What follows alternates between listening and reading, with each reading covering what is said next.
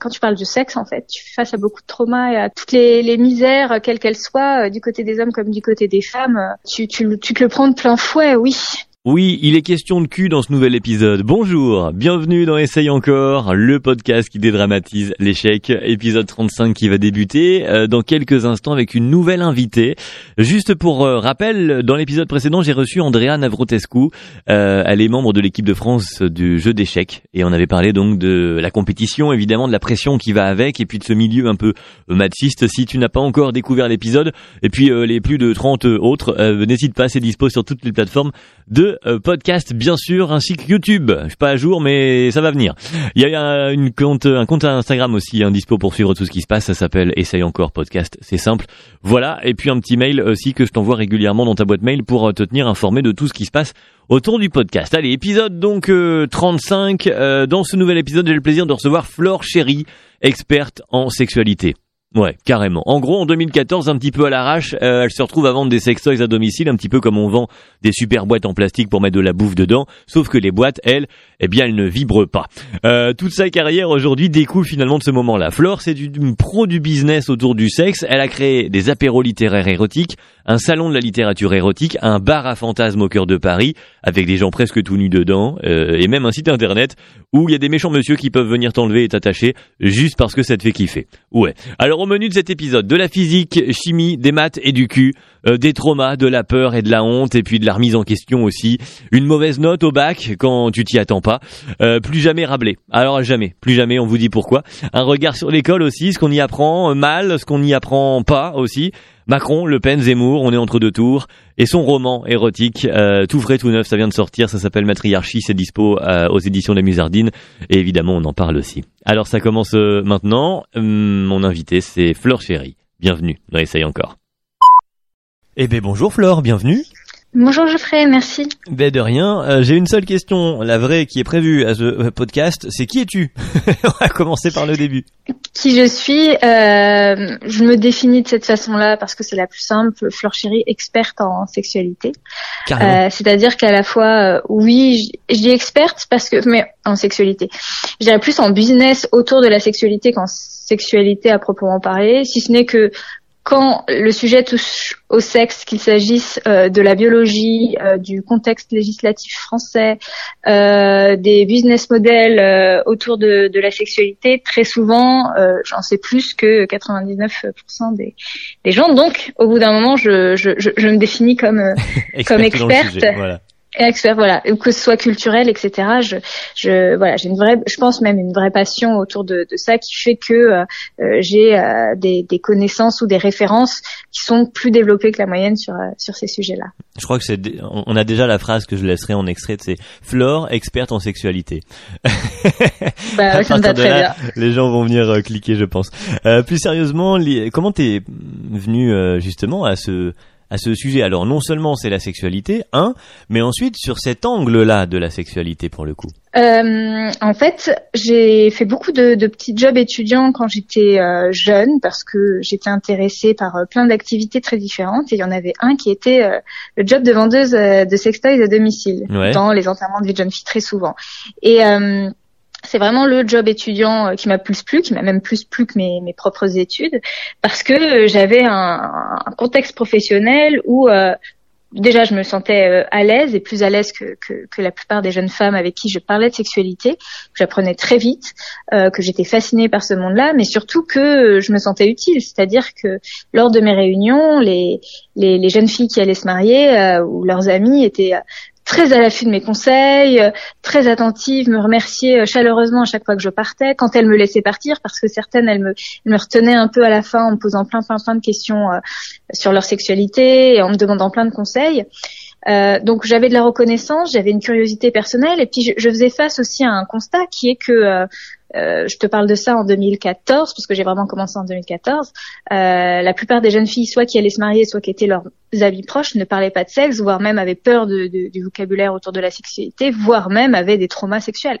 Je me suis dit c'est pas possible qu'il y en ait autant, que ce soit si nombreux, que euh, je trouve des parades pour pas dire les mots masturbation, pour pas dire les mots euh, pénis, pour pas, enfin tous ces mots-là, j'avais je, je, un langage très imagé pour pas pour pas que ça soit trop frontal et quand mmh. bien même c'était pas mmh. frontal. ce langage-là langage-là venait par rapport à je ne veux pas froisser les gens qui m'écoutent. Euh, c'est pas toi qui avais ce langage-là. Toi, t'étais. Non, mais il y avait une pudeur. Après, je, je, non, c'était pas tabou, mais c'était très intéressant parce que euh, j'ai dû former au bout d'un moment je suis entrée dans la boîte et j'ai dû former des, des animatrices et euh, et même moi en faisant des enterrements euh, les enterrements des jeunes filles ou l'animation je me positionnais très différent en fonction très différemment en fonction du du groupe de filles que j'avais face à moi. Il y en mmh. avait qui étaient très pudiques, il y en avait d'autres qui l'étaient moins, euh, et euh, il y en avait qui, qui, me voyaient vraiment comme une prestataire de, de, de, service, donc je restais vraiment à distance. D'autres qui me qui voulaient absolument que je boive un verre avec elles et que je sois leur copine, donc je, je jouais aussi cette connivence. Euh, ça m'obligeait à, à, me positionner différemment, mais très souvent je voyais bien que c'était elles étaient copines entre elles et que et qu'il y avait un, un problème, vraiment un problème sérieux à parler de sexe. C'est-à-dire ça créait une mystérisation des discussions de parler de sexe. Tout de suite, c'était dans les extrêmes. Euh, beaucoup de jeunes filles avaient euh, des préjugés très ancrés, très fermés, très précis sur le sexe, mhm. de ce qui était bien, de ce qui était mal, sans nuance. Alors que je pense qu'elles étaient nuancées sur plein d'autres sujets, mais quand ça venait au sexe, c'était soit euh, ça c'est pas bien, ça c'est caca, ça faut pas faire. Ça ok. Ou alors ça c'est nul. Si le mec il te propose ça, c'est qu'il te respecte pas. Si tu fais ça, tu te respectes. Ok. Ouais, les idées très arrêtées pour finir. Euh... Ouais. Et qui vient de, de quoi alors D'un problème justement d'éducation sur ce sujet-là? C'est ça, un manque d'éducation et puis une, une. Je pense qu'il y a une peur, alors peut-être du côté des femmes, mais euh, il y avait une vraie peur euh, de ce que c'était la sexualité, de ce que ça représentait comme une forme de menace et, euh, et finalement de ne pas vouloir regarder la, la, la, menace entre guillemets euh, dans les yeux que représentait la sexualité ou leur absence ou l'absence de sexualité. Puisqu'il y a une forme de pression et je pense qu'elle existe encore euh, toujours aujourd'hui sur euh, ce que doit faire ou non une femme au lit. Alors évidemment ça, ça, ça diffère selon les, les, les, époques les cultures les personnes etc mais mhm.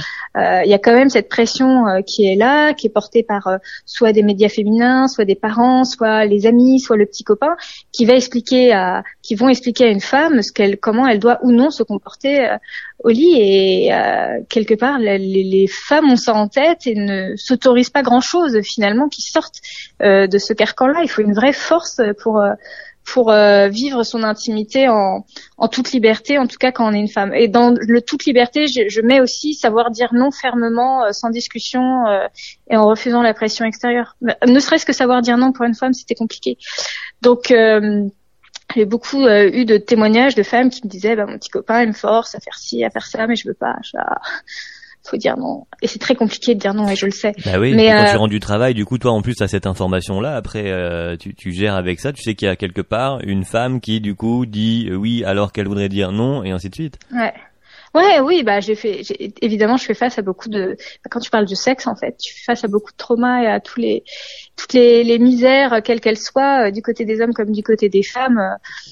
Euh, tu, tu, tu te le prends de plein fouet, oui.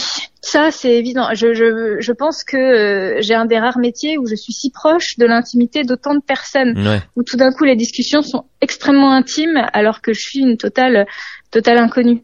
Et, euh, et oui, il y a une forme de, de, de violence, mais je trouve qu'elle est partagée chez les hommes et chez les femmes, ou une forme de détresse parfois, ou une forme de, de, de misère, je peux, je peux, même mettre ce mot, euh, que moi, je comprends euh, comme étant le symptôme d'une méconnaissance sur nos sexualités. Vraiment avant tout, une méconnaissance, d'un tabou, d'une non-envie de parler, non-envie de tout savoir.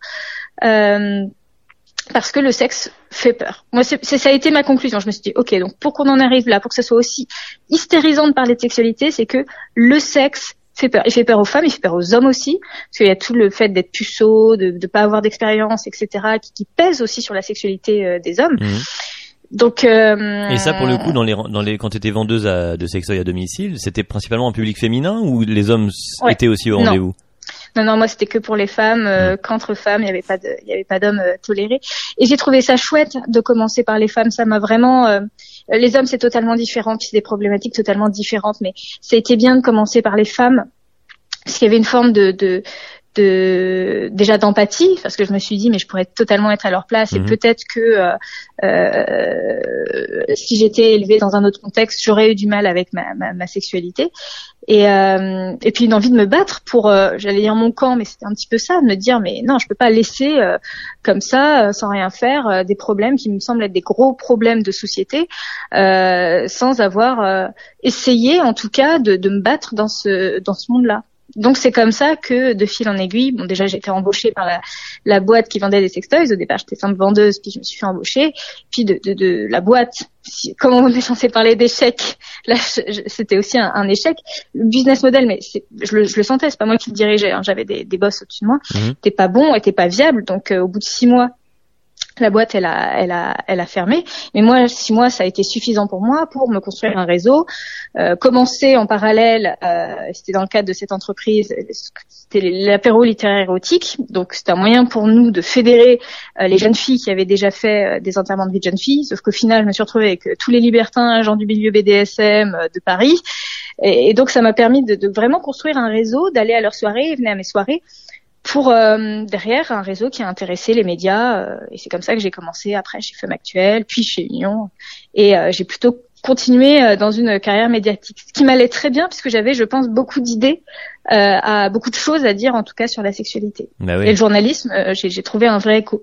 Mais c'est une des activités parmi d'autres. J'ai continué évidemment les, les apéros littéraires érotiques. Maintenant c'est les écrits polissons ou le salon de la littérature érotique parce que j'ai oui t'as créé énormément une... de choses hein, depuis Ouais, oh ouais, mais tout est parti de de ça. Donc si tu veux, par exemple, l'échec de la boîte qui s'appelait les, les, plaisirs de cerise à cette époque, c'est pour ça que je m'appelais Fleur Cerise à une époque, puis maintenant je m'appelle Fleur Cherry.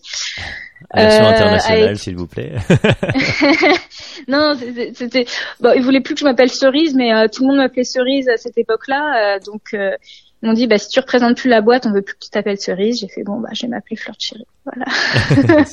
bon, Donc c'était un moyen de marquer la, la rupture et de, de, dire que je travaillais plus pour pour cette boîte, mais euh, oui c'était pas, pas vraiment le côté international et, et euh, si je pouvais rechoisir un pseudo, je pense que je choisirais pas forcément celui-là. Mais maintenant, c'est un peu tard. Je suis connue euh, sous ce nom-là, donc bah, je vais continuer ma carrière sous ce nom-là. Et puis, et puis voilà, je serai une petite cerise. C'est parfait. Bah oui, c'est très bien une petite cerise. Euh, bon, de temps en temps, il y a un noyau, mais bon, tout va bien.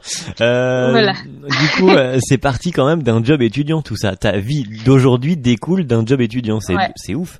Ouais, en fait, ma, ma, ma vie d'aujourd'hui découle d'un, d'un message d'un de mes potes qui me dit on cherche une vendeuse de sextoys en urgence euh, qui qui a envie avec un message commun avec plein de, de mes collègues étudiantes dedans euh, et, et, moi je dit euh, grave.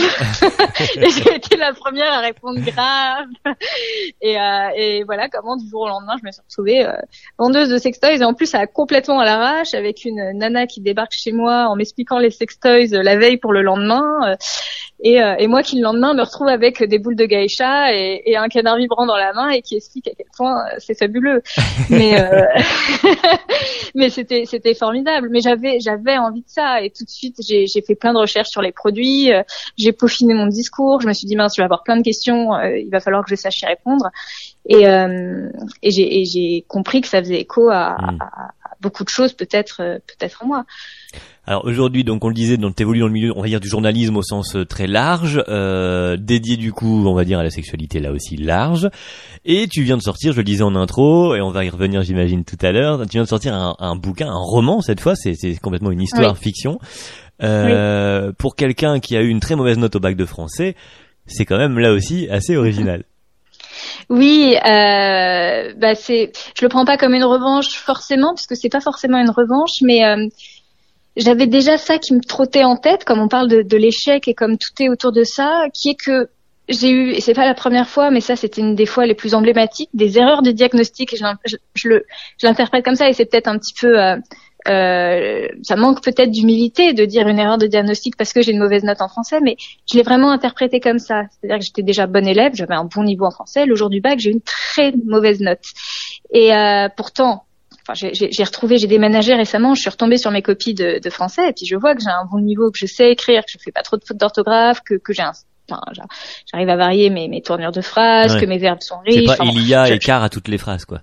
Voilà, je, je et, les, et les en effet et les cependant, enfin voilà, j'arrive à, à à développer des idées, etc. Donc je me dis bon, j'avais j'avais un niveau en français et comment est-ce possible qu'une personne ne s'en rende pas compte que euh, la, la, la, jeune fille qui a écrit euh, euh quatre pages, quatre copies doubles sur euh, sur un sujet, même si je suis sur le fond, peut-être que je pense que la mauvaise note vient du fond de ce que j'ai écrit. C'était Gargantua de Rabelais. Hein. J'ai encore le traumatisme en tête. Depuis, je ne le lis Je ne l'ai jamais relu d'ailleurs. je n'ai plus jamais relu Rabelais. Oui, puis en plus c'est chiant. Rabelais, c'est un vieux français. C'est bon, c'est chiant en plus. mais bon, j'ai dû sortir de. Bon, je sais pas. Sur le fond, certainement que il y a dû avoir des erreurs, certainement. Mais sur la forme, et c'est un petit peu ce qu'on me demande quand c'est du français, sur la forme, je pense que je, je devais me défendre. En tout cas. Mhm.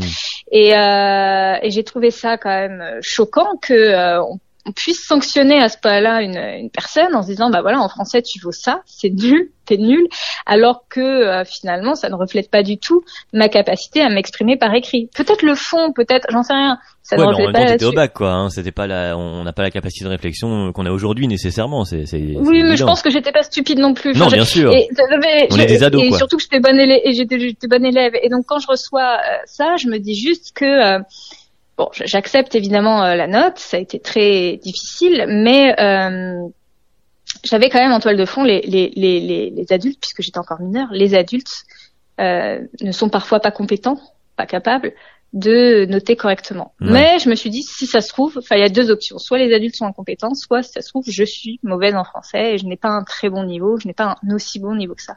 Tu doutes toujours quand t'es jeune. Tu bah sais pas vraiment oui, Bon, bah, même après, tu sais en même temps.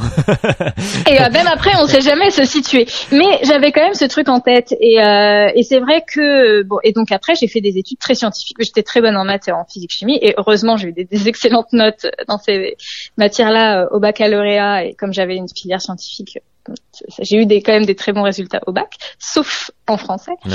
Et à l'oral de français aussi, où je suis pas très bonne. Et aujourd'hui, je suis chroniqueuse radio. Je pense que je me, je me débrouille. Je pense que je m'exprime très bien quand je fais des prises de, de parole euh, dans les médias ou dans des événements. Enfin, je pense que je n'ai pas vraiment de problème m'exprimer à l'oral. Mais j'ai pas une bonne note non plus. comme quoi.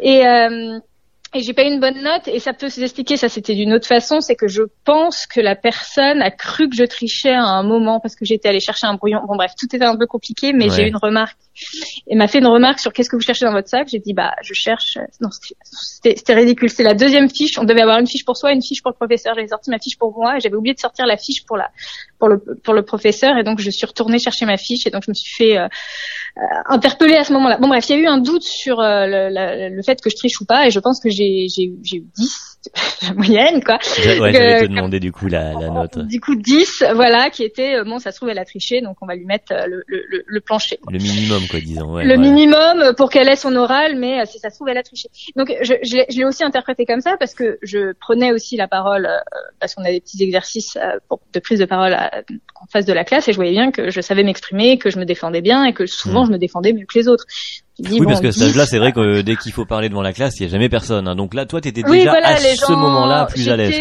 À l'aise. J'étais à l'aise.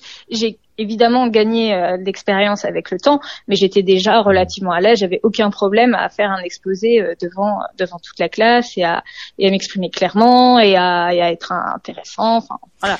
Je pense hein, sans, encore une fois, mais oui voilà, c'est ton analyse aujourd'hui quoi. Ouais, C'est mon analyse d'aujourd'hui. Je pense pas que j'avais de réels problèmes avec ça.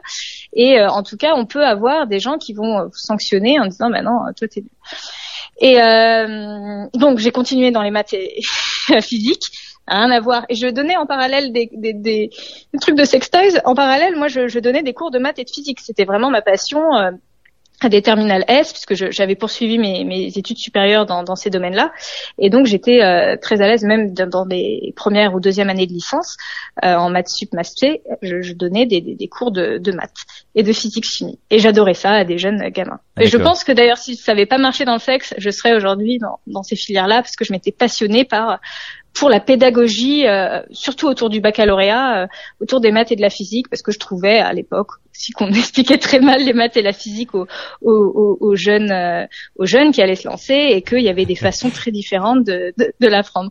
Et je, faisais ça en parallèle. Finalement, tu t'es dit tout ce qui est mal expliqué, moi je vais venir l'expliquer mieux, quoi. C'est ça. ouais, mais alors le sexe, c'est pas que c'est mal expliqué, c'est que c'est pas expliqué du, tout. Donc là, déjà, on part de zéro. Et alors les maths et la physique, c'est un autre sujet, c'est que on est face à une éducation qui est qui, qui, je trouve, peut-être qu'elle a un peu changé aujourd'hui. Je, suis moins un jour. Hein, ça fait ça fait dix ans que je donne plus des cours de maths et de physique. Non, même moins, ça fait sept ans, je crois, que j'ai arrêté avec ma dernière étudiante. Mais bref. Euh, et mais non, c'est qu'on est on est face à des à des professeurs qui sont parfois vieillissants et qui ne prennent pas la peine de se former et qui ne prennent pas la peine d'avoir des des, des, outils pédagogiques adaptés euh, aux jeunes. Et, euh, et quand on s'intéresse vraiment, quand, quand on fait du cours particulier, donc ce que je faisais, on se rend bien compte qu'un jeune euh, réfléchit très différemment de l'un à l'autre. Mhm. Et moi, ce que je faisais toujours quand j'en comptais un, un jeune, c'est de savoir ce qu'il savait déjà. Parce qu'en fait, si en maths ou en physique, en particulier en maths, tu es obligé d'utiliser des outils que la personne connaît déjà. Si elle connaît pas les additions, ça va être difficile de lui expliquer des choses compliquées. Il faut déjà revenir à la base. Et donc, il faut déjà se, se, se miser sur ce qu'a déjà compris et les acquis de l'enfant pour euh, ou du jeune pour après euh, lui apprendre euh, d'autres choses. Et je et, et, les maths ne sont pas du tout appris de cette façon-là. Enfin, tout le monde s'en fout. Et on apprend des, des, des, espèces de théorèmes à la con par cœur avec des des démonstrations de théorèmes très compliqués avec un langage mathématique que personne ne maîtrise. Et tu as des professeurs qui mettent ça sur le tableau, ils demandent aux élèves de tout recopier sur leur feuille et ils leur disent vous faites l'exercice 6, page 13. Enfin, je sais pas, je, je me dis bon, il y a quand même d'autres d'autres façons de comprendre. Et moi, j'ai été très peinée. J'étais bonne en maths et en physique chimie, mais j'ai fait des efforts pour ça parce que j'ai, je comprenais rien en cours, comme tout le monde, et que j'étais obligée de traduire tout ce qui a été expliqué à l'oral. Euh, de le traduire dans ma chambre le soir en me disant ok qu'est-ce qu'il a voulu dire quand il disait ça euh, qu'est-ce que c'était etc j'ai dû le traduire avec mes mots à moi avec un langage beaucoup plus simplifié avant d'arriver à comprendre euh, c'était quoi la, démonstration du théorème. Ouais, non, mais je me rappelle aussi à, des niveaux moins parce que j'ai pas fait S, mais euh, effectivement dès que ça parlait de maths, je comprenais rien en cours et il fallait que je passe par la phase exo et reformulation pour appliquer la chose. Et là, ah ok, c'est bon, c'est ça qui était. Mais oui, et ça devrait être la base en fait. On devrait commencer comme ça et après on fait la leçon, on va dire théorique, qui théorise tout ce qu'on comprend par la pratique. Voilà, c'est ça. Exact. et notamment, euh, moi j'ai compris beaucoup les maths par la physique-chimie. Il y, a des, il y a des choses, euh, les équations différentielles par exemple, c'est très compliqué à comprendre. Les équations différentielles, c'est quand dans la même équation, il y a euh, sa fonction et euh, soit sa primitive, soit sa dérivée. Ça n'a aucun sens expliqué comme ça. sauf quand tu fais de la physique-chimie et que tu comprends que dans tel circuit, bah, là, il puisse y avoir un intérêt à avoir une équation différentielle et à résoudre une équation différentielle. Sinon, ça n'a aucun intérêt. Sinon, on comprend rien. On se dit mais pourquoi les gens font ça? Qu'est-ce qui, leur a pris? Qu'est-ce qui, pourquoi ils font ça? Et donc, euh, et c'est pareil. J'ai expliqué beaucoup les logarithmes aux jeunes avec euh, l'acoustique en leur expliquant, euh, parce qu'en en, acoustique, on utilise beaucoup les logarithmes. Sinon, un logarithme compté en base 10, ça n'a aucun sens. Je peux le dire aux gens. Comptez, vous pouvez compter en base 10. Pourquoi? Qu'est-ce qui se passe? Qu'est-ce que voilà. Et si tu le ramènes à l'acoustique et tu l'expliques avec la, la, façon dont l'oreille humaine entend les sons, là, tu comprends l'intérêt d'avoir un logarithme. Voilà. Et ça avec tout en fait, la physique, en tout cas pour moi, la physique m'a beaucoup aidé à comprendre euh, l'intérêt des mathématiques et à, et à, maîtriser en fait les outils euh, mathématiques.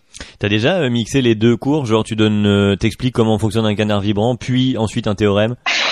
en fait, j'ai déjà fait, j'ai déjà fait un dossier sur les mathématiques du sexe. Évidemment, je suis fan.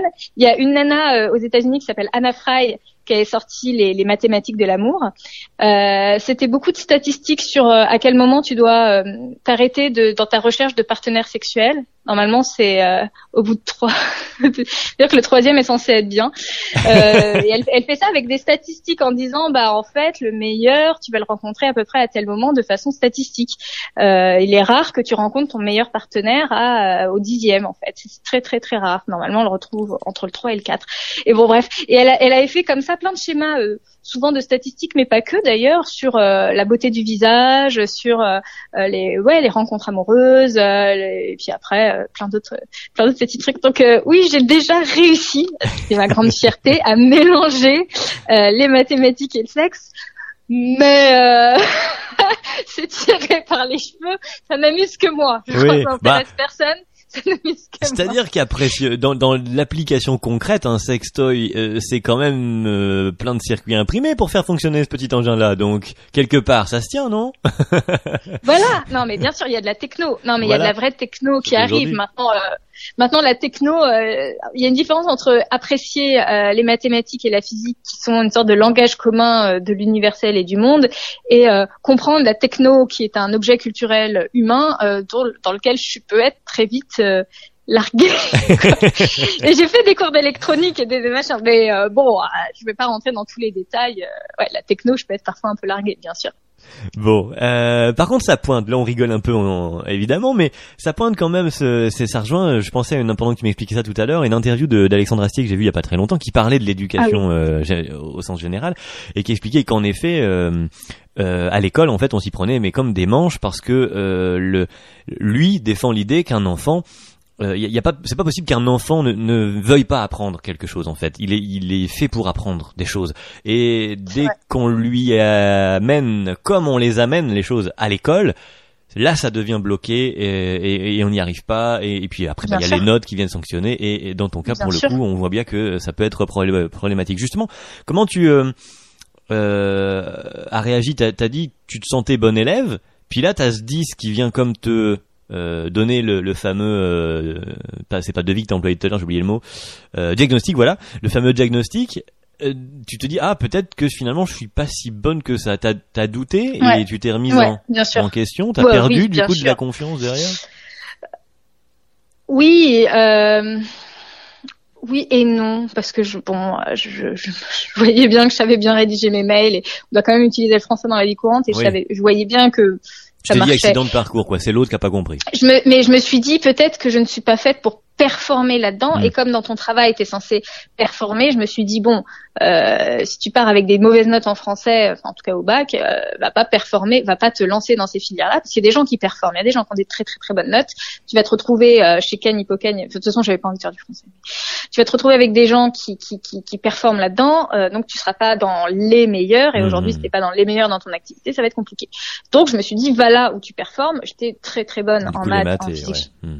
Et voilà. Et puis bon, après c'est des sciences un peu exactes, les maths, la physique, chimie. souvent, il n'y a pas d'erreur de diagnostic euh, réel parce que tu sais, tu sais pas. Bon après, ça, peut toujours arriver une erreur de calcul ou un, moment d'inattention et de faire des bêtises. Ça, il y a pas de, y a pas de souci. Mais mais souvent, il y a une corrélation entre t'es bon en maths, t'as des bonnes notes. voilà. Alors que tu peux être. Et là, je, je, me suis rendu compte, tu peux être bon en français et j'ai pas.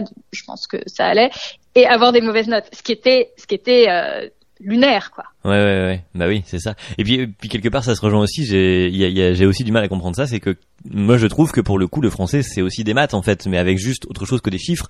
C'est-à-dire que tu prends la grammaire, c'est des maths de mots quoi. Tu tu mets euh, un sujet à tel endroit. C'est l'inverse, c'est les maths qui sont du français.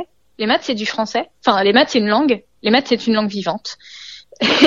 en fait, moi je le vois plutôt comme ça, alors que le français, le français, c'est, euh, enfin, si tu veux l'écrire, par exemple, si tu écris un roman, ça dépend ce que tu fais d'ailleurs dans le français, parce que c'est un outil, c'est des mots euh, qui, qui ont un sens. Et puis ça dépend ce que tu fais avec du français. Par exemple, si j'écris un roman, pour écrire un roman, faut être un peu, faut faire un peu de la peinture, c'est-à-dire que parfois, souvent, on va qualifier que tu écris un bon livre, enfin les gens vont dire ah il a du style etc. Quand tu utilises de façon dosée un peu de peinture, c'est-à-dire euh, que tu vas décrire un ciel bleu comme étant une grande étendue d'eau ou je ne sais quoi. Quand tu fais des petites métaphores, quand tu arrives à avoir un langage imagé, bon il faut que tu arrives à faire ça pour être bon en français, ça c'est la forme. Et quand pour être bon en, en français aussi, il faut du fond, c'est-à-dire qu'il faut souvent un autre truc qui s'appelle dire des vérités. Et si tu arrives à, mettre des mots sur des vérités qui sont souvent un peu nébuleuses, c'est ça le principe des grandes citations. On a l'impression que les gens parlent très bien français, mais non, en fait, ils, expriment juste avec une qualité de mots et une justesse de mots des vérités sur lesquelles on a du mal à mettre euh, le doigt. Et c'est en ça que tu trouves que c'est des maths, puisque c'est la même chose. alors voilà, de dire des vérités. En fait, c'est très technique euh, écrire. Je le vois. moi, je suis assez.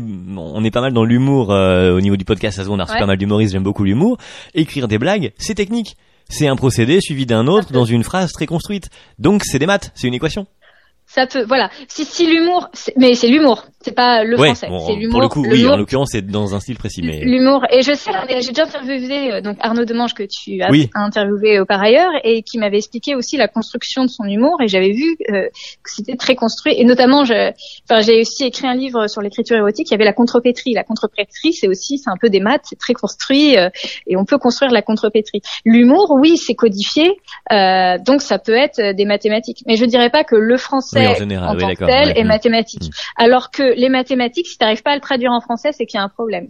Il faut arriver à traduire, c'est ça qu'on ne fait jamais, et c'est ça que les professeurs ne font pas, traduire euh, quelque chose qui est absurde avec des x et des 3 et des logarithmes et des intégrales et des différentiels ou des machins en euh, français, en bon français. Qu'est-ce que qu'est-ce que ça veut dire ça égale ça Qu'est-ce que qu'est-ce que ça veut dire? Si tu arrives à le traduire en français, c'est que c'est bon.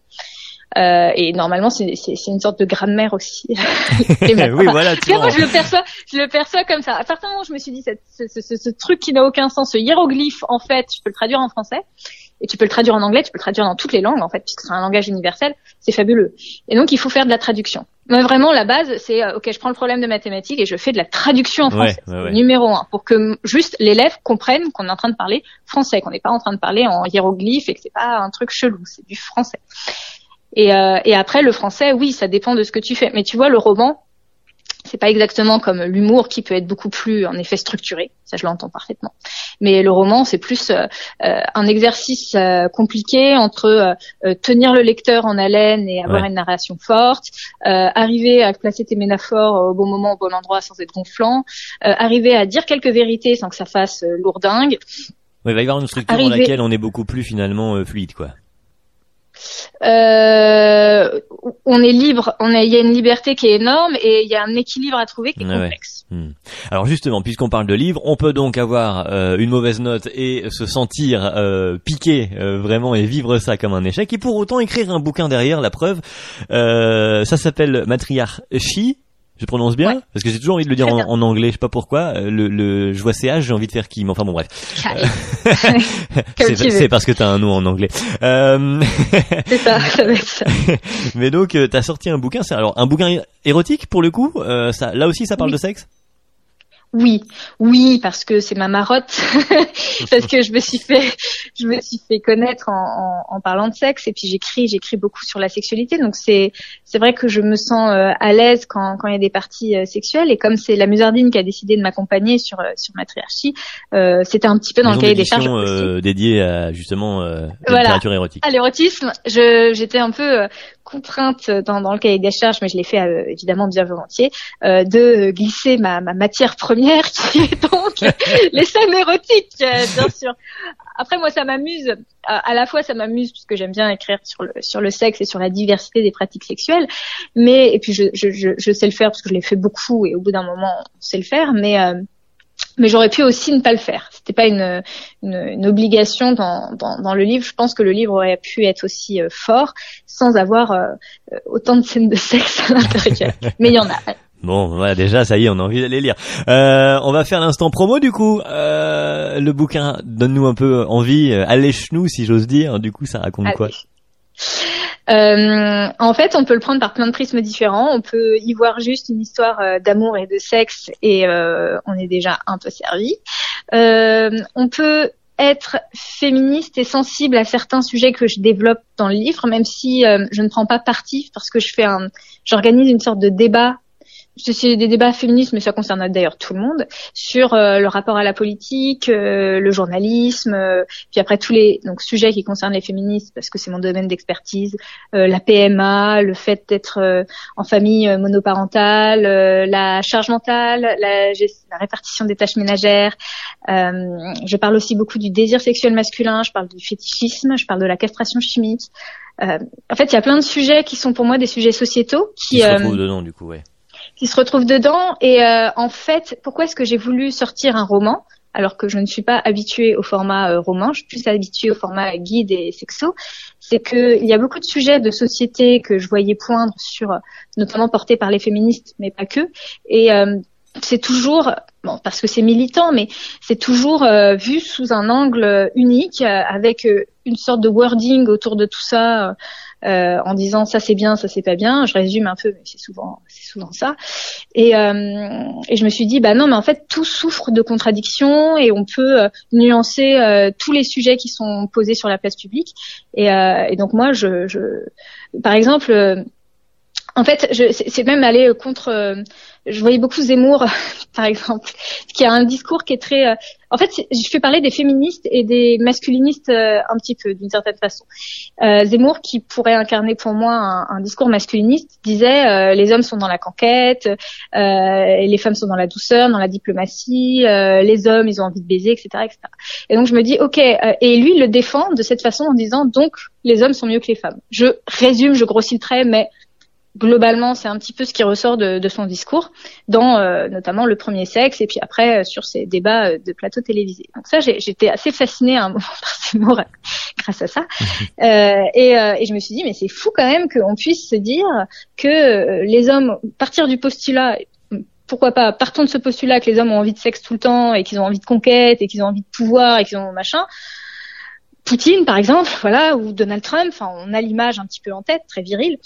Euh, comment est-ce qu'on peut défendre ces modèles-là? Comment on peut dire ah ces hommes-là sont conquérants? Comment on peut dire qu'ils ne sont pas plutôt soumis à leurs pulsions Comment est-ce qu'on peut dire qu'ils ne sont pas plutôt soumis aux femmes, puisqu'ils ont envie de les conquérir, donc celles qui détiennent le pouvoir, c'est les femmes, etc., etc. Et donc je me suis dit, mais si on pousse le raisonnement jusqu'au bout, euh, je suis pas d'accord avec la conclusion. Même si on part avec les mêmes postulats, je suis pas d'accord avec la conclusion. Mmh. Oui, t'avais envie d'amener des nuances, en effet, euh, sur tous ces sujets. Oui, voilà, sur, sur tous ces sujets, même les féministes. Je, je, je me dis, je suis pas tout à fait d'accord parfois avec les, les conclusions euh, qui sont apportées. Et notamment, il y a un sujet qui n'est pas du tout évoqué, je trouve, par euh, les féministes, qui est la question de que j'appelle, de ce que certaines appellent le female empowerment, c'est-à-dire le fait d'être femme te donne un pouvoir parfois euh, sur les hommes, notamment celui du, d'être plutôt plutôt du côté d'être désirable qu'être désirante. Est-ce que c'est un pouvoir ou pas? Est-ce que, enfin voilà, je pose en tout cas cette question-là, qui n'est pas une question euh, portée par les féministes, et pourtant, euh, moi je la trouve, moi je la trouve intéressante. Et je me suis dit, elle mérite d'être à la table des discussions. la symétrie du désir mérite d'être à la table des, des, des discussions. Ça, et puis le fétichisme aussi, personne n'en parle, mais c'est un vrai sujet. Moi, je le vois beaucoup chez Sweet Paradise et dans les sociétés de réalisation de fantasmes, mais euh, ça correspond à une réalité dont personne ne parle. Euh, pourquoi certains hommes sont obsédés par les pieds? Je ne sais pas. Pourquoi personne n'en parle Ah oui, alors ça, c'est une vraie question, c'est vrai. mais non, mais c'est c'est un vrai sujet de société et euh, ça comme plein comme plein comme plein d'autres choses et, euh, et, donc voilà, donc j'avais plein de, de, questionnements en tête et le roman te permet d'une certaine façon de juste sensibiliser ou mettre une petite curiosité dans la tête des gens. Puis après mhm. tu dis ok, je vous ai juste parlé de ce sujet-là. Euh, Est-ce que le désir entre les, les, hommes et les femmes ont un désir asymétrique? Oui, non, je sais pas, faites-vous votre avis, mais je pose ça sur la table. Euh, Qu'est-ce que c'est la castration chimique? Est-ce que ça peut être une solution? Est-ce que c'est une solution de plus avoir de pulsions sexuelles? Je pose ça sur la table. Euh, Est-ce que finalement euh, vouloir conquérir ou être assoiffé de pouvoir, c'est pas plutôt être assouvi à des pulsions et faire des choix débilos dans sa vie? Je pose ça sur la table. Euh, est-ce qu'il n'y a pas une force à être empathique? Est-ce qu'il n'y a pas une force à être dans la diplomatie? Euh, je pose ça sur la table. Euh, voilà, j'évoque plein de petits sujets comme ça, euh, et le roman m'a permis de de faire ça, mais avec des personnages intéressants, euh, profonds, avec une vraie histoire qui se qui se suit, avec des péripéties, euh, pas juste un essai. Oui, voilà, c'est ce qui permet justement de l'amener. Euh, et puis pour le coup, c'est plus Flore Chéri qui parle. C'est t'amènes les sujets et sans prise de position, effectivement, sans euh, background avec. Euh, ouais, ok. Bah écoute, belle belle idée. Je suppose que c'est pas né comme ça en en deux coups de crayon. Il y a eu forcément plein de versions et plein d'échecs là aussi sur la création de cette histoire. ah après, si tu veux que je parle d'un échec, oui, j'ai Bon, tout a été un petit peu compliqué au départ parce que je voulais pas forcément m'orienter vers la maison d'édition euh, La Musardine, mais fut un moment où je, l'ai envisagé et euh, je leur ai transmis un manuscrit euh, qui était pas fou, il n'était pas très très bien écrit parce que je, je, me suis dit à tort, bon c'est La Musardine, ils vont me dire oui parce que j'ai déjà travaillé avec eux et que j'ai pas besoin de leur montrer quelque chose de construit. Et finalement, dans la première mouture, La Musardine m'a dit non, donc le refuse. Donc euh, oui, ça a été un, un petit retour, un une petite claque un qui dit ah, ah c'est vrai qu'il faut bosser. Un petit truc et, euh, et, ils ont eu raison. Et là pour le coup, c'était pas une erreur de diagnostic. Là clairement, ils ont eu raison. C'était moi qui étais trop en confiance euh, mhm. euh, par par mon ancienneté et puis parce que aussi c'était bon, c'était un peu plus compliqué que que juste leur balancer un, un truc un peu mal écrit. Il y avait aussi une autre histoire euh, d'autres maisons d'édition qui m'avaient dit de, de, changer deux trois trucs. Bref, mais on s'en fout. J'ai quand même eu, je pense, une sorte de, de, de pas de péché d'orgueil, mais presque, en, se disant que ça allait passer, c'est pas passé. Il a fallu que je retravaille un petit peu et de façon très humble et, très modeste, je leur ai proposé une deuxième version euh, en leur disant, je sais, perdez peut-être pas de temps avec ça si vous n'avez pas envie, que vous avez un programme chargé. Mmh. Maintenant, j'ai réécrit une deuxième version. Euh, j'ai pas envie de tout vous faire lire deux fois de suite, mais si vous avez envie de, vous y plonger, vous, vous me dites. Et puis, ça a été un oui mais j'ai commencé par un échec. un petit nom, la petite, ouais, le petit pic. Un petit nom euh, qui, qui est pas plaisant. hein, L'ego est, est, piqué quand c'est ça. Hein. Euh, oui, après, euh, après quand quand je, je, distingue un petit peu euh, ce que je fais de euh, ce que je pense. C'est-à-dire que parfois je fais des choses. Euh, par exemple, là, ce manuscrit, je savais qu'il n'était pas très bien écrit. Et bon, qu'on me dise en face, c'est pas très bien écrit je fais oui.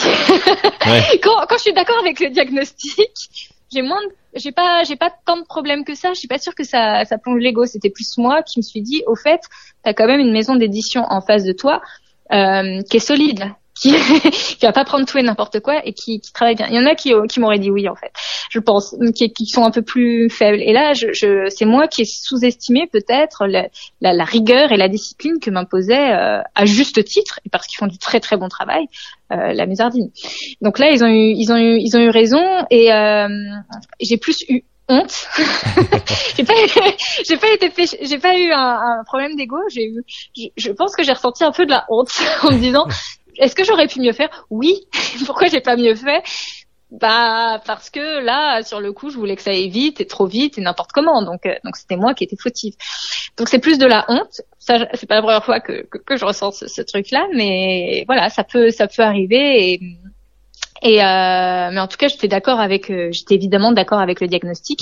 Et euh, et c'est ce qui permet de revenir non pas avec de la colère du ressentiment ce qui doivent je pense qu'ils s'attendent beaucoup à ça de la part d'auteurs qui, sont refusés, mais avec une forme d'humilité et de, et de voilà de partage de diagnostic en disant bah oui je suis d'accord c'était pas terrible. je, je sais, que voulez-vous que je vous dise? Vous avez raison, vous avez raison. Voilà, on est, d'accord sur ce point. Bon, très bien. Ça va permettre d'avancer, effectivement. et ça permet, et ça permet d'avancer, et puis ça permet de pas être dans, dans, dans la colère, euh, dans le ressentiment. chose dans lequel je suis de, de pas forcément. Euh, même quand j'ai des mauvaises notes au bac, je suis, euh, j'ai été, je pense, choquée quand j'ai une mauvaise note au bac. Ça, ça a été un choc euh, parce que, ouais, parce que ça a quand même été la première chose que tu m'as. Je t'ai demandé. Alors, quels sont les, les, échecs et Parce que ça a été, euh, je pense que ça a été le, le, le choc le plus difficile parce que inattendu, parce que je suis une très bonne élève, donc je ne m'attends pas à avoir une mauvaise note à mon bac, et que c'était la première note quand on fait, euh, enfin à mon époque, quand on faisait un baccalauréat scientifique, il y avait euh, euh, deux années du bac, une année avec le français, et l'autre année avec toutes les matières scientifiques. Donc c'était vraiment mes premières notes qui étaient, donc j'étais en dessous de la moyenne.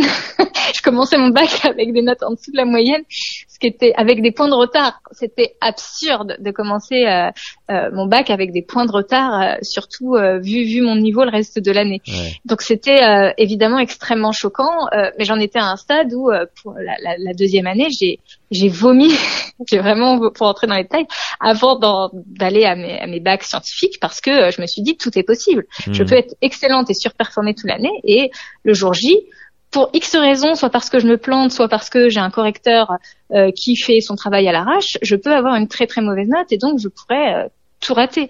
Ça n'a pas été le cas par la suite, mais mais j'ai eu une forme de, de, de, de stress énorme au point de me rendre euh, de, de, m'en rendre totalement euh, malade.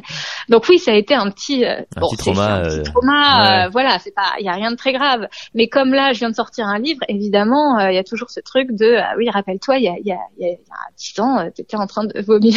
Parce que ça. Il y a quand même un petit coup, tu disais non tout à l'heure, mais il y a une petite revanche quand même qui est prise sur ce moment-là. Oui, non, en fait, je, je, dirais pas le mot revanche, a une forme de, de confirmation parce que quand bien même j'ai eu cette mauvaise note, c'est un petit peu ce que je disais. Revanche, c'est si j'avais une forme de, de colère ou d'aigreur. J'ai pas été dans la colère, j'ai été dans la dans la honte, ça c'est sûr, parce que c'est toujours comme ça que je pense que je, je prends les échecs entre guillemets, il y a une forme de honte euh, et une forme de d'incertitude sur la vie qui m'a fait très peur. Ouais. Donc il y avait de la peur et de la honte. Il n'y avait pas de la colère. C'est pour ça que je ressens pas une histoire de revanche. Je ressens plus une confirmation une petite intuition que j'avais quand même il y a dix ans qui est que j'avais une mauvaise note, mais que ça ne voulait pas dire que j'étais mauvaise en français. parce que pour plein d'autres choses, j'avais des confirmations que j'étais, que j'écrivais bien et que, hmm. que, j'avais un très bon niveau. Donc, et, ça a renforcé ma petite intuition. C'est pas une revanche, mais ça, ça renforce quelque chose que je pensais déjà et qui était difficile à penser, euh, qui était, mais non, mais t'es pas nul et tu peux être même euh, assez, euh, enfin, sortir très bien en, en, en, français et bien comprendre, et bien comprendre les choses. Hmm. Donc euh, c'est plus ça. L'histoire se recoupe un peu avec, on avait reçu Octavie Delvaux dans le podcast qui est publié aussi euh, chez les Musardines. Et pour le coup, elle racontait aussi, c'est marrant, une histoire de problème de français d'écriture et de prof. mais comme quoi, non mais c'est cette matière, en fait, je pense que c'est un problème d'éducation et Alexandre Astier. Voilà, c'est ça. Alexandre, si tu nous entends, viens quand tu veux. il est formidable, mais euh, oui, il y a un problème d'éducation et le français, le problème du français, c'est qu'on t'apprend pas à écrire de façon pertinente. C'est-à-dire que moi, j'écris très différent, différemment mes mails, un roman, euh, un article web. Encore heureux, oui, effectivement. Euh, et, et, tout ça est, est, est mes textos, tout ça, c'est de l'intelligence de français, c'est-à-dire savoir manier la langue avec un niveau de langage très différent euh, sur le support. Pour moi, c'est ça la vraie intelligence mhm. de français entre guillemets. Euh, et c'est pas du tout euh, ce qu'on nous apprend, c'est-à-dire plutôt de la littérature. Euh, c'est-à-dire, il faut savoir replacer Victor Hugo, euh, Rabelais, par exemple, oui, par exemple, n'importe quel auteur, dans un mouvement littéraire de merde, avec un, un verbiage et un jargon du français technique, en disant voilà telle et telle figure de style, et gna gna gna c'est pénible. Et ça ne veut pas dire que tu, tu, tu, as cette compétence puisque le français pour moi ça reste une compétence. Donc on te sanctionne sur euh, tes connaissances techniques et, et, et culturelles sur la littérature alors que la compétence est parfaitement maîtrisée et n'augure absolument rien pour le reste de ta scolarité. Donc c'est là où il y a un problème avec le français. Alors qu'avec les maths déjà, tu peux avoir des mauvaises notes en maths, être bon en maths quand même, dans l'absolu. Mais euh, souvent, euh, déjà, c'est un petit peu plus lié. Mais je pense qu'il y a un problème de transmission dans les, dans les mm. matières scientifiques de façon générale. Ça, c'est un autre, c'est un autre sujet. C'est un autre, un autre débat en effet. Euh, mais on est d'accord. Ce qui n'empêche pas de créer des choses. La preuve donc avec le roman Matriarchie, on le rappelle. Euh, puis c'est pas la seule chose que tu as créé. Alors, on en a brièvement euh, parlé. T'en, en as suggéré comme ça l'idée tout à l'heure. Tu as créé aussi donc un site internet qui réalise des fantasmes. Mm. Et un lieu dans Paris, c'est ça, euh, cabaret théâtre, un bar à euh, voilà, un bar à fantasmes. Qu'est-ce que c'est que cette histoire? Je suppose que là aussi il y a eu des bugs. Quand même pas commun comme, euh, comme sujet. Oui, il y a eu des bugs. Alors il y a eu des problématiques liées au Covid. Ouais, surtout ouais, dernièrement, ouais, surtout ouais. Donc oui, ça on pourrait dire que c'était c'était le plus compliqué. Maintenant, pour l'instant, on n'est pas en phase d'échec. Bah, dans le premier My Sweet Fantasy, la réalisation de fantasmes, on a un business model qui fait qu'on ne peut pas être en échec puisqu'il n'y a pas de, de charge associée à, au business model. De, toute façon, un business model, ça fonctionne euh, mal quand euh, les charges sont plus élevées que euh, la, les, les, bénéfices. C'est y a rien de, enfin, que la rentrée d'argent. Donc, quand, quand on ne tire pas de bénéfices, voire quand ça se casse la gueule, euh, j'estime que c'est un échec. On va dire si c'est ça la, la, le baromètre de la réussite et de l'échec, je, je, en tout cas pour moi, je le place à ce, à ce niveau-là. Et, euh, et, donc, My Sweet Fantasy, la réalisation de fantasmes, on ne travaille qu'à la commande, donc c'est un business model qui est assez facile et qui ne souffre pas de l'échec entre guillemets. Et on a eu des jolis reportages médias et des jolies commandes et des jolies prestations. Donc j'estime que ça va, quand bien même euh, il y a eu un an et demi d'inactivité à cause de la crise du Covid-19. Euh, pour euh, le bar à fantasme qui est tout récent, là on est en phase de lancement, donc c'est très difficile encore de, de juger. Si on regarde les retours des, des, clients sont plutôt positifs, donc on est assez content. On a eu aussi des, des, jolis médias qui nous ont suivis dans le projet et qui ont trouvé ça euh, sympa. Euh, donc pour l'instant, puis on, on, a réussi à instaurer une ambiance qu'on trouve chaleureuse, bienveillante, etc. Euh, économiquement, ça tient la route. Euh, on est quand même dans une phase où on ressort d'un Covid et donc il faut arriver à éponger ce que ce que ce que la crise a créé en, en difficulté et qu'on n'avait pas forcément anticipé à l'ouverture, enfin, moins anticipé que ce que ce que c'était. Donc il y a ça à rattraper, mais bon, à part ça, euh, non, on est assez euh, content de, de, de, ce qu'on a fait. Ça correspond à l'idée euh, qu'on en avait. Évidemment que ça peut être mieux. Ça, c'est toujours euh, ce qu'on se dit euh, quand, quand, on crée quelque chose. Ça peut toujours être mieux. il y a une marge de progression. Maintenant, oui, je considère pas que c'est un échec. Puis il y a eu des, des jolies petites réussites et des jolis petits challenges qui ont été qui ont été relevés. Donc, pour l'instant, tout va bien. pour l'instant, tout va bien. Et mais puis même si ça périclite parce que le business model finalement n'est pas bon.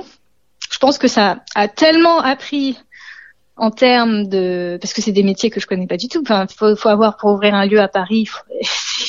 la croix et la bannière. Il faut avoir des permis d'exploitation, faire des formations à la sécurité euh, en cas d'évacuation, en cas d'incendie. Il faut être expert sur les baux commerciaux. Faut avoir plein de choses très très ah, très pas experte en sexualité, hein, Fleur Chérie, du donc, coup. Euh, ouais, du coup, expert un peu en tout. Bah, je le fais.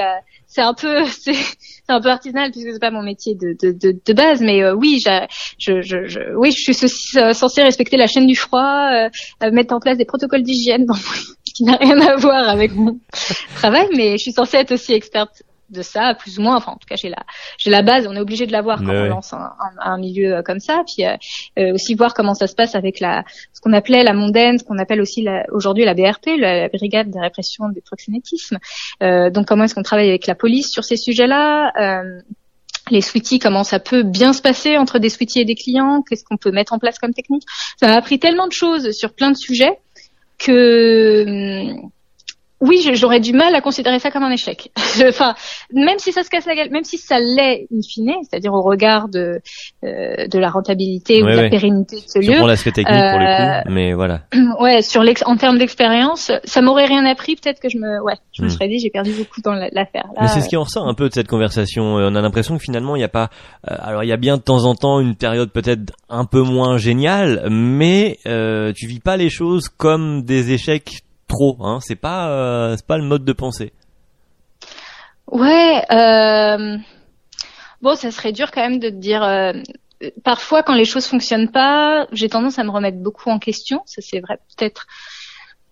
Peut-être trop, mais toujours, je pense, quand les choses ne fonctionnent pas, toujours avec le si ça se trouve, ça fonctionne pas, et c'est quand même un peu externe à moi, et, et pas le prendre toujours l'échec. C'est bien de se remettre en question, mais ne pas trop prendre toujours les choses personnellement. Ça, je pense que les femmes le font beaucoup, peut-être. Si je peux genrer peu, mais je pense que les hommes aussi, mais les femmes en particulier euh, euh, s'attribuent beaucoup de culpabilité euh, sur ce qu'elles ne, même sur ce qu'elles ne maîtrisent pas, mais ce qui ne fonctionne pas de façon générale. Et et il y a, ouais, c'est un travail de, de se dire qu'un échec est euh, à la fois la combinaison de quelque chose qu'on n'a pas réussi euh, à un moment T, mais aussi d'un d'un contexte et d'un environnement euh, dont on n'est pas 100% 100% maître. Et euh, bon, après, il euh, n'y a pas que des échecs, il y a que des leçons. Euh, c'est une phrase évidemment qu'on a dû dire plein de fois dans ton dans ton podcast, qui est euh, qui est un peu ridicule parce que, enfin, qui est un peu ridicule, qui est vrai. Qui non, c'est-à-dire qu'on la on la voit avec des couchers de soleil sur Facebook, et là, ça devient ridicule. Mais en fait, finalement, on en revient à ça, quoi. C'est on a oui et non parce que je pense qu'un échec qui se répète, euh, au bout d'un moment, c'est pas une leçon, c'est un symptôme c'est un symptôme ou alors c'est ça même ça ça renforce un, un comportement qui n'est pas bien ou une façon de faire qui n'est pas la bonne. Et euh, des personnes qui font toujours les mêmes échecs euh, on en connaît tous et euh, je pense pas que ce soit ça soit sain. Donc euh, non l'échec est toujours euh, est toujours ça nous arrive même avec nous-mêmes hein, des fois. On veut changer un truc puis finalement on replonge dedans. Mais bien sûr. on connaît non, mais on connaît le régime qu'on n'a jamais réussi. C'est ça, le summer body qu'on n'a jamais à l'été, hein, on est d'accord. Mais voilà, on, les connaît les échecs. Donc on, le fait tous là, nos petits nos petits trucs qu'on veut arrêter, qu'on n'arrive pas à arrêter. Euh, voilà, on les on, connaît, on vit avec et, tant qu'ils sont pas très importants, ça va. Après les gros échecs, oui, il y en a qui peuvent être un peu traumatisants et, et qui te qui te structurent pour pour l'avenir. Ça, je pense que je pense que c'est vrai. Et puis euh, puis oui, faut savoir, euh, faut savoir s'en remettre et c'est jamais euh, tout à fait facile. Ça dépend des échecs, mais il y en a qui peuvent être très, euh, très violents et c'est très difficile de, de s'en remettre et de garder une bonne opinion de soi après. Bah oui, exactement. C'était pour, voilà pour ma pour, pour, pourquoi ma question tout à l'heure si ça si cette note avait changé ton opinion euh, de toi-même euh, légèrement pour arriver vers la fin de ce podcast. Du coup, on peut réaliser ses fantasmes alors, si je comprends bien, vu l'activité. C'est bon de le faire. Je croyais qu'il fallait pas le faire. Ah oui, alors on dit souvent, faut pas réaliser ses fantasmes. Alors déjà, nous, nos fantasmes, euh, ils ont une limite qui est celle de la prostitution, donc on peut pas vraiment tout réaliser, euh, tout et n'importe quoi. Par exemple, on peut pas, on peut pas, euh, je peux pas vous dire que vous pouvez coucher avec un pompier demain, puisque le, le pompier va, va coucher avec vous, il va s'arrêter à partie non génitale. Donc nous, on a déjà une limite dans le fantasme, et puis en fait on triche un peu en disant qu'on réalise le fantasme, parce que le fantasme, c'est ce qui se passe dans ta tête et c'est toujours un moment magique et, incroyable. Et nous, on réalise quelque chose qui ressemble à ce qu'on a dans la tête, mais qui n'est pas exactement ça, et ça va servir à la personne euh, quand elle va y repenser, d'avoir des émotions, d'avoir des, du réel, des bons souvenirs à mettre dessus et à, mmh faire en sorte que le fantasme se combine au, au, bon souvenir. Mais finalement, nous, on crée des souvenirs érotiques. Pour alimenter les fantasmes réels. Pour alimenter les fantasmes réels. En réalité, c'est plutôt ça qu'on fait. Joli euh, travail d'artisan. Euh, dernière question, de, c'est nouveau pour cette saison, je pose cette question à la fin. Qui t'aimerait entendre venir raconter ses bides et ses échecs, ah, comme là tu viens de le faire, mais à ta place euh, Qui t'aimerait entendre ou qui t'aurait aimé entendre? Ça peut être des gens décédés, tant pis, j'aurais plus de mal à les contacter. Mais euh, voilà, qui qui, euh, spontanément comme ça tu aimerais entendre raconter ses, euh, bah, ses échecs Macron, hein, il est assez impressionnant sur le débat hier, et tu te dis que ouais, lui, il doit être euh, c'est, il est assez impressionnant parce que bon, il se débrouille très très bien. Il a une vivacité d'esprit qui est qui, qui, qui, forge le respect et que peu de personnes ont. Mais euh, c'est intéressant de savoir à quel moment, parce qu'il en parle parfois de ses échecs. Macron, comme là, il va, il va se, dans la parti réélection, il est obligé de parler de son bilan. Et euh, alors, je sais pas si c'est sincère ou je sais pas si ça l'est pas. C'est ça qui m'intéresse. Euh, il dit ah, on n'a pas fait assez, assez vite, assez machin, ou euh, on a fait des erreurs. Tout restant flou sur les erreurs. Je trouve ça très intéressant. Et, je me demande si il est sincère ou pas là-dessus et s'il en a vraiment, s'il le ressent vraiment. Et je, il parle jamais de ce qu'il ressent si t'arrives à avoir ça, ce serait incroyable. Mais bah, Je crois que euh, déjà lui parler serait incroyable en soi. Je, je doute hein, euh, un jour qu'Emmanuel Macron arrive Après, dans ce tu peux avoir Le Pen et les échecs, parce que euh, se tape deux, deux débats présidentiels avec euh, des bides à chaque fois.